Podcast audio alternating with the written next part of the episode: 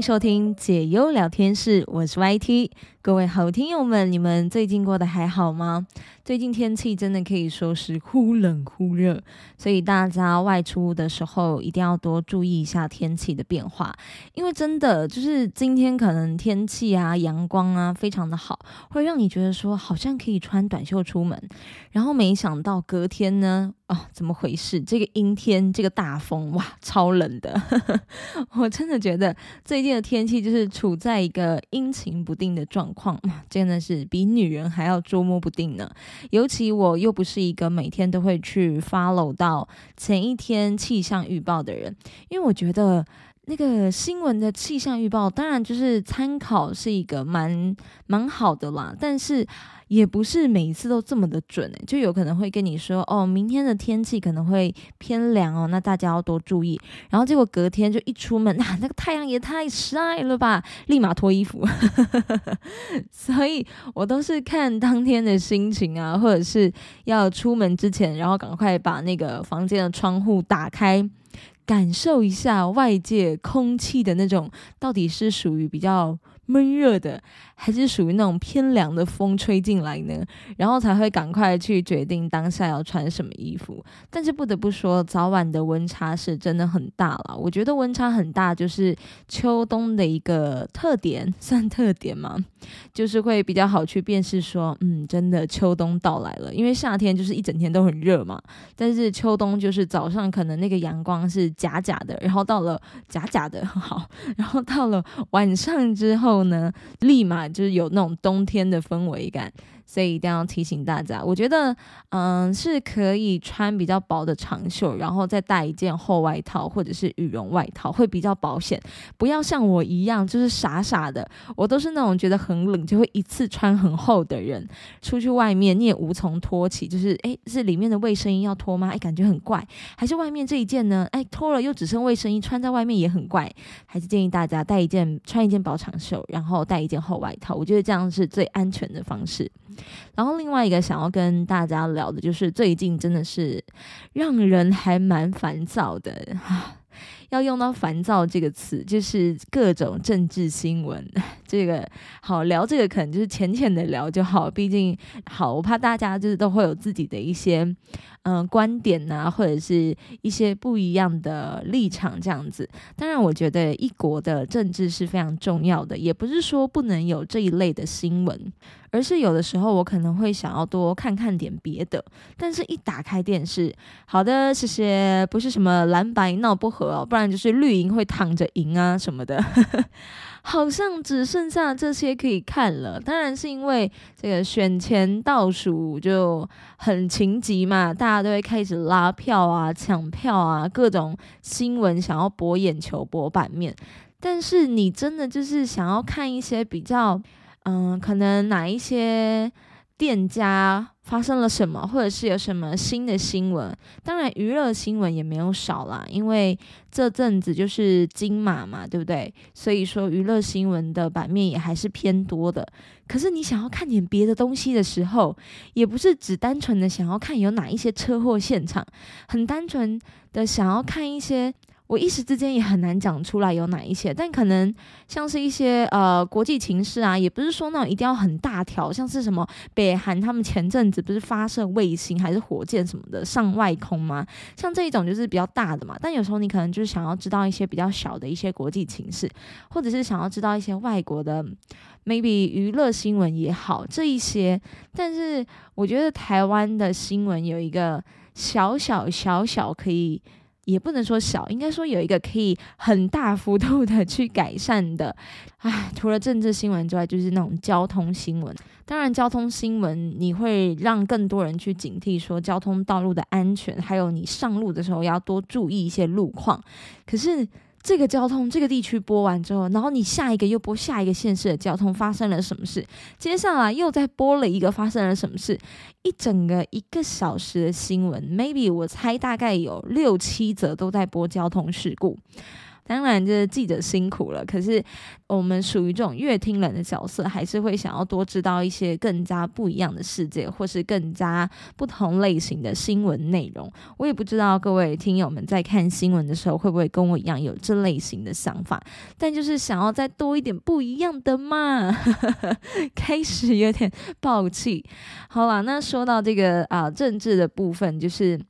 我觉得我内心算是一个还蛮反骨的人呢，就是蓝色、绿色，不管是执政党、在野党这两大党都当过了嘛。他们其实就是在我们台湾，在我们这个国家轮流交替的，就每四年可能继续延续，或者是就会开始轮流交替。但不管怎么样，就是这两个大党在决定这很多的政治，或者是很多的因素跟一切，所以。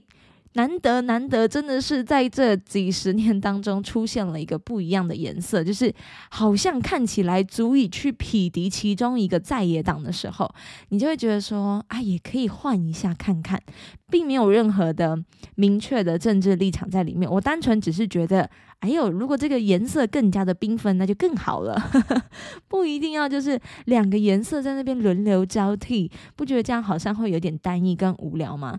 也没有说特别的去支持哪一个人，或者是支持谁。我只是单纯觉得说，可以有一些不一样的事物去转换一下，或者是不一样的颜色换一下，诶，会不会整个氛围，或者是整个未来的走向？会有一些不一样的变动，而不是说有点一成不变，就是这两个在换，这两个在换，这是我内心一个小小的期盼啦。但也不能就是去跟别人说，哎，我觉得你要投谁，你要投谁，就是你不投他，我就不跟你当朋友了。应该没有这种人吧？因为我知道我身边有蛮多那种立场非常明确的一些家族啊，或者是啊亲朋好友啊，都是属于那种。比较强硬的人都会说什么？哎，你投谁？就是那种哎，你投谁？然后我可能给你哪一些好处？就是自己家里人这样子，或者是属于那种什么？哎，你不投谁是不是啊？我跟你立场不同，我们不适合，我们不能当朋友，我们不能在一起，我们要分手，就类似这一种。好，我可能讲比较浮夸一点，但是没有说特别支持谁，只是我希望可以有一些不一样的转变，也希望这些转变当然是可以让台湾整个中华民国越来越好喽。然后再来是上一集有提到关于直播分享投稿的部分，我有听到一些听友的回馈，还有在 YouTube 上留言的回馈，真的真的非常的感谢大家，不论是在哪一个平台，用了什么样子的形式，我真的都很谢谢大家一路以来对解忧的支持。不知不觉也做到这一集是第二十八集嘛，也分享了很多各种人生的故事。希望我跟各位好听友们能够一起朝五五十级迈进。好，我们一起加油吧！接下来一起进入到本集的第一个话题。这个话题呢，我看到这个内容的时候，其实真的是想吐槽，又不知道要从哪里开始吐槽起。亲戚之间互相借东西，算是一件正常的事情，对不对？因为毕竟你们算蛮熟的，但是还是得看交情的，不是说每一个亲戚感情都很好的。那这个内容是说啊，有一个人妻表示，她的小姑最近要结婚了，然后婆婆竟然就来跟她。借婚鞋，就是这个人妻当时结婚穿的那个鞋子，婚礼的高跟鞋，让他相当的傻眼。虽然说他买的那个鞋子不是什么贵重的名牌，但好歹也是他的妈妈在专柜花了四五千块买给他的。他就说，真的是客家精神发挥到极致，连鞋子也要省吗？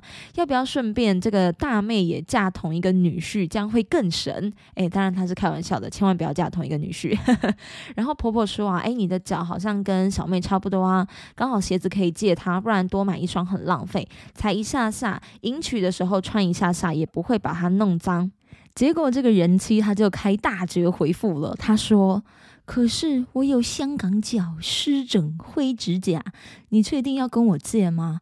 哇，这个婆婆听完之后，马上改口说：“没关系，我们自己买，毕竟穿别人的婚鞋不成体统。”唉，这个人妻不禁感叹说：“我不是一个小气的大嫂，如果一家人的感情很好，那么借婚礼的鞋子当然没有问题。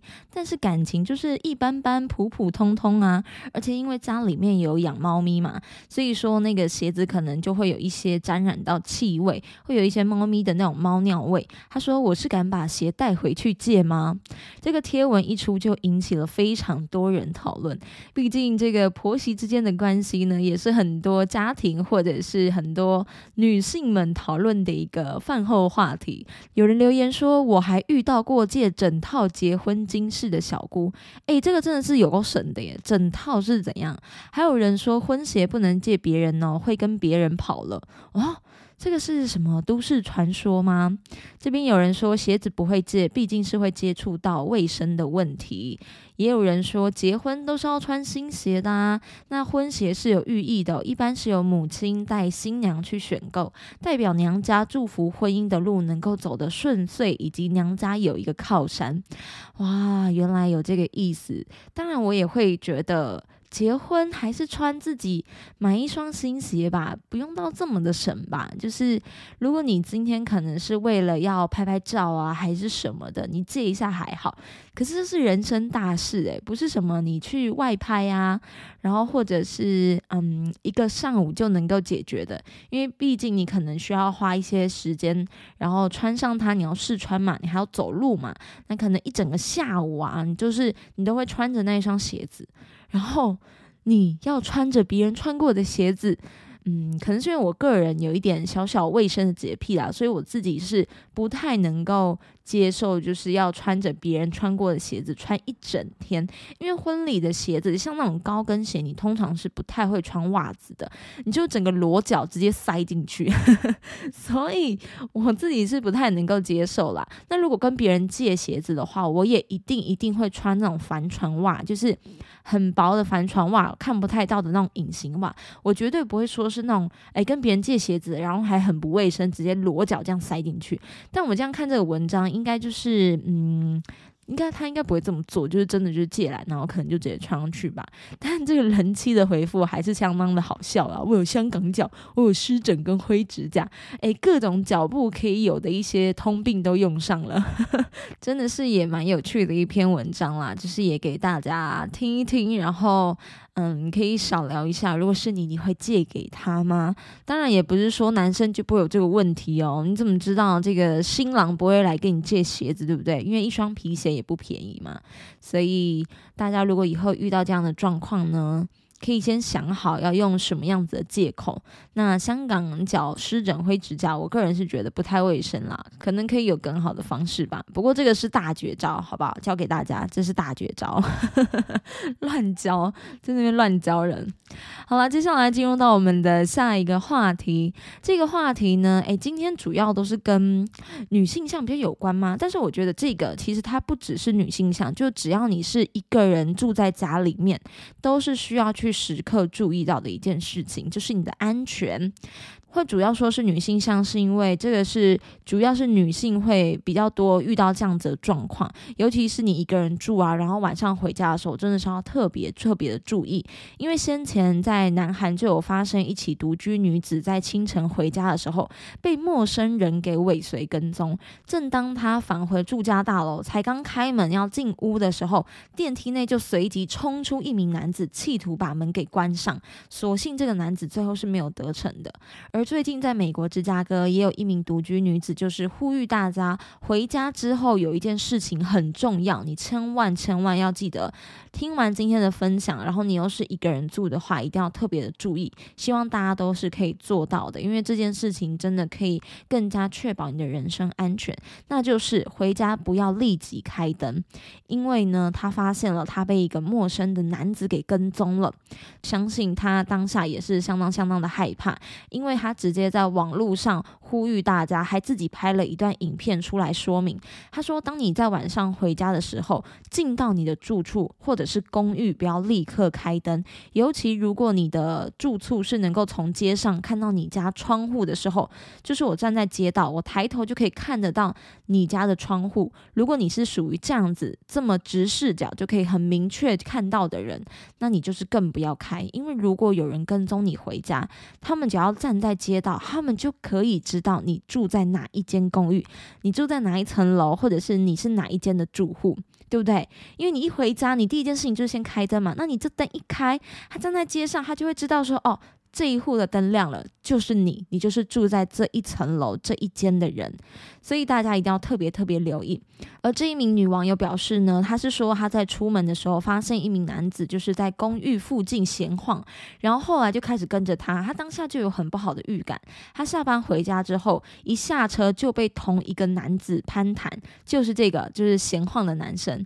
然后她赶紧结束对话之后呢，就回家立刻锁门，但是她没有马上开灯。我觉得他真的相当相当的聪明。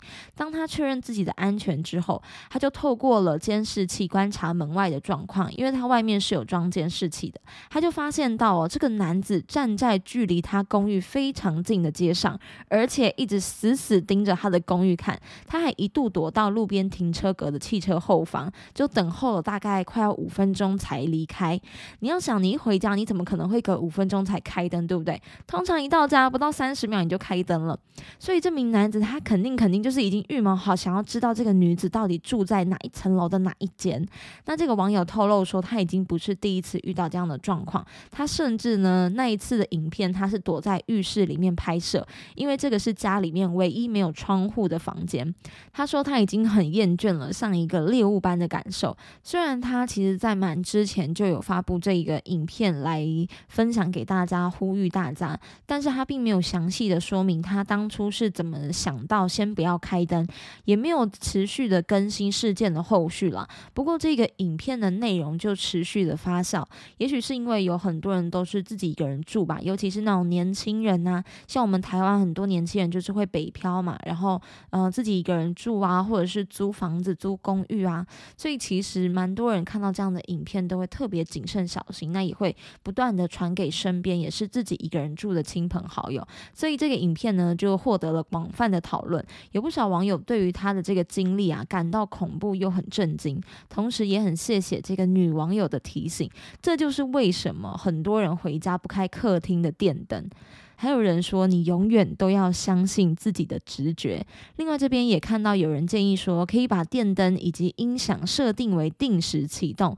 你要去营造一种诶有很多人同住的那一种错觉，或者是你可以偶尔改变一下路线。你不要每一次下班或者下课回家，你都走同一条路。你可能可以偶尔绕一下这边，偶尔绕一下那边啊。对，有一个重点就是，请你绕人多的地方。你不要傻傻很可爱啊！我要绕一下，我昨天已经。走过这一条，我今天要走一个比较偏乡僻壤的路，诶，这真的是不要。那我还是建议你走人多的路，好不好？避免就是总是在相同时间回家，这也是一个方式。甚至你就是干脆养一只狗也可以，好不好？就这些方式都是可以让你自己一个人在住的时候会是比较安全的，也分享给大家。哇，这一篇真的是超多人按赞诶，这个少女的呼吁呢，就有四百多万人按赞，四点六 M，非常。非常这样的用心哦，就是用自己的亲身经历来提醒、分享给更多的人，然后让更多的人去留意。所以这件事情，我是说真的啦，不是只有女生才要留意，有时候男生可能自己住在外面啊，也要多加注意跟小心。不是说你是男生就不会被尾随耶，对不对？有时候人家可能不贪你的色，但他贪你的财呀，所以大家都要特别特别的。注意小心，然后安全至上，好吗？分享给各位听友喽。欢迎来到节目的经典话题解忧时间。这一位听友他是用匿名的，但是呢，他有说可以叫他只想睡觉。好的，我们这一位只想睡觉说，最近的心情像是被浓雾给笼罩了，没有办法看清前方的道路。他说，我和一群网友安排了一趟台南之旅，哇，这个台南有很多好吃的。他说，希望能在这个古色古香的城市中找到一丝的慰藉。在南下的车上，我们听着小编分享 YT 节目单元的故事，好感动啊！谢谢你。他说：“有些故事让我们深有共鸣，仿佛是在讲述我们自己的故事。其实有时候我也会觉得自己在分享一些故事的时候，好像可以从某一些部分看到我自己的影子在里面。虽然有一些故事真的是蛮戏剧化的啦，就是这这些集数听下来，听友们也听了不少故事的分享。但说真的，又有谁能够平稳安然的度过一生呢？肯定都还是会有一些意想不到的事情充斥在我们的周遭，或者是我们的生活里面。这个是我自己的想法啦。好，继续接。着只想睡觉的分享，他说，其中一篇故事里面，我看见了自己的影子，冷暴力。为什么男人在处理感情时常用这种方式，让我感到难过和痛苦？我知道，当情绪无法控制的时候，争吵是对彼此的伤害。每一次的争吵都没有结果。我知道，因为一个无心的人，再怎么吵也不会改变，最终的结局也还是分手。我和他的八年感情就这样结束了。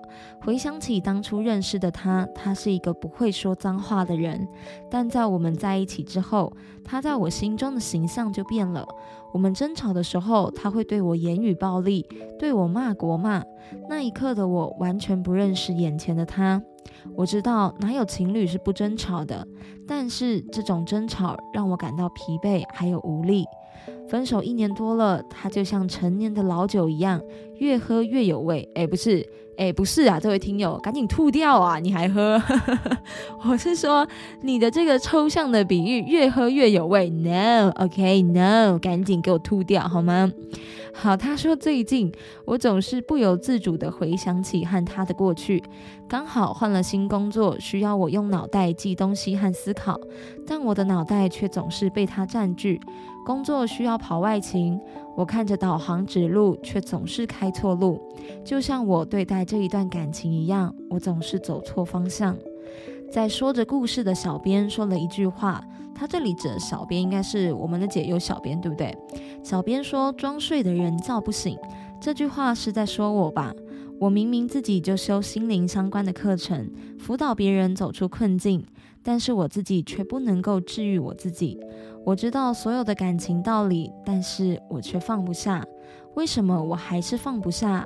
为什么呢？YT，我就是那一个装睡的人，要如何把自己叫醒呢？你能给我开导吗？以上是来自听友的投稿。在我分享之前，先来分享解忧小编的想法。小编说：“你的投稿中，你说你是装睡的人，自己也是做心理辅导的工作。我给你的建议是，先找出装睡的原因。”不想面对事实，对前任还有留恋，还抱有期待，付出了这么多，却得到了分手的结果，你的心中还有不甘，还不断回想对方的好，所以以至于一年后你还无法清醒。就算自己是心理辅导师，就算开导这么多人走出了困境，可是就是没有办法开导自己走出来。小编给你的建议是：转个念想，放下以上的执念。在听你诉说你的故事，知道你很爱宠物，你可以为宠物无私的奉献。小编跟你说一部《星爷西游降魔篇》里的故事，故事里的内容是这样的。陈玄奘，他这里有一个挂号三藏，还是一个平凡的小徒弟时，曾跟他的师傅请教什么是大爱，什么是小爱。小编的理解是，无私奉献就是大爱，而有求回报的是小爱，是情爱。因为有小爱，所以就会有占有欲，有占有欲，你就会固执，有固执就会有执念，这一份爱就会变得苦恼且不自在。大爱则是你喜欢一个人，你对他倾注了无数的心血和情感，但到最后还是没能走到一起。但你却通过这个过程，让你自己变得细腻。这个爱对你来说就是大爱，真心对自己喜欢的人，随顺有缘的人，在去爱中学会奉献，去学会不求回报的爱，在爱与被爱中学会成长。想要达到平衡，人生就不光只有爱情，还要有踏实的生活。爱情很重要，没有错，但生活更是必须兼顾到。小编也只是一个平凡人，以上都是参考网络的文章和一些看过的书籍，字里行间的文字需要经历过很多的历练才能体会。我也不知道要怎么转化成白话文。心理的问题还是必须要找专业的咨商心理师。好，这个就是小编给予这位听友的一些回馈跟看法。以上是来自我们小编用心的回复。其实我觉得这个故事的答案并没有到那么的复杂。虽然我不确定这一位听友想要的真的就只是放下过往，放下执念。我给你这样的回复就真的好了吗？我的意思是说，上百个、上千个人跟你说放下吧，你今天就是忘掉吧，那都过去了。但其实说的再多，都远远不及你自己心里去释怀还要有说服力。你有了解我的意思吗？今天无论别人说的再多，就如同你自己也知道的，装睡的人是叫不醒的。那你又何苦让别人来说服你，或者是来强迫影响你的想法呢？其实有留恋又如何？人都是有感情的生物。你今天会有这样子的情分，就表示说你在曾经的那几年，你在曾经的某些时刻，你很用力、很努力的活着。即使是你用爱着他人的方式在生活，但那也是存在过的证明。嗯，我不太确定我说了这一些话会不会让你听起来有一些抽象，但是我想要说的是，说你曾经有多爱一个人，你当然就会要花更多的时间去让自己释怀，去让自己洒脱。简单来说好了，假如说你暴饮暴食了五年，就是疯狂的吃，不停的吃，你胖了三十公斤，这五年你就是。增重了三十公斤，你怎么还会希望你自己可以在一年之内就瘦掉二十公斤呢？对不对？你怎么会有这样子的想法？那是不可能的，除非你。好，这个医美的部分我们先不考虑哦，因为我想说，哎，医美好像可以哦，但是这个就是非常的伤身伤神呐，你也会需要时间去修复、去复原呐，所以其实也不是说任何的事情是能够马上就能处理、马上解决、马上疗伤的。你需要做的是好好的感受你现在此时此刻你在做的每一件事情，如果可以的话，就好好的去体会，好好的去享受突如其来的怀念。或者是啊，我又突然想起他，我又留恋了，那没有关系，来了就来了，想念就想念，真的没有关系。但也不要去主动联络对方，因为你已经在曾经的生活当中深刻的体会到，你们彼此之间其实是真的不适合的。只是说现在你的那一份感情你还放在那里，随着时间的流逝，你会发现，诶。你想念的时间缩短了，你对他突如其来的感慨也减少了，在这个不知不觉当中，甚至你会连这个人的背影都变得很模糊。请你一定要相信我，这个是真的。时间真的是能够冲淡很多很多的事情，因为 YT 自己就是过来人了，到现在已经完全不会去介意自己生命中曾经出现过的那一个谁，只会觉得说还好自己在当时选择继续好好的过日子，去尝试很多没有做过的事情，或者是你可以多看几本你自己不曾接触过的书啊、漫画、动画、一些戏剧都。可以，这个是我想给你的一些我自己的经验跟想法，就是你就留恋也没有关系，好好的去有一个念想也没有关系，因为这些事情，你想，你花了这么多的时间，好几年的时间累积建构起来，你不可能在一个晚上你就想要把它通通打掉，一定是会需要时间，慢慢的去把它卸下来，慢慢的、慢慢的去把它淡忘掉。所以真的是不用求快，但是我觉得每一步我们都稳稳踏踏实实的过。最后，我也想要私心送给你一段话，就是路可以回头看，但是不要回头走。好吗？我想聪明的你不只能够辅导别人，也一定能够理解这一些话的。即使现在的你偶尔会黯然神伤，但还是要继续好好的感受生活当中所发生的其他美好的事情。当你再一次回过头来的时候，你会发现你已经为未来的自己铺了很长一段闪闪发光的道路。所以说，都要好好的向前看，向前走。你要相信你自己，你一定可以做到的。也要在这边谢谢这一位好听友的投稿，也很欢迎收听节目的各位听友们，不论是任何的疑难杂症或者是心情故事，都可以来投稿。这里是解忧聊天室，让我们一起来聊聊，不必压抑你的心事。也祝福收听节目的你们日日是好日，我们就下一集再见喽，拜拜。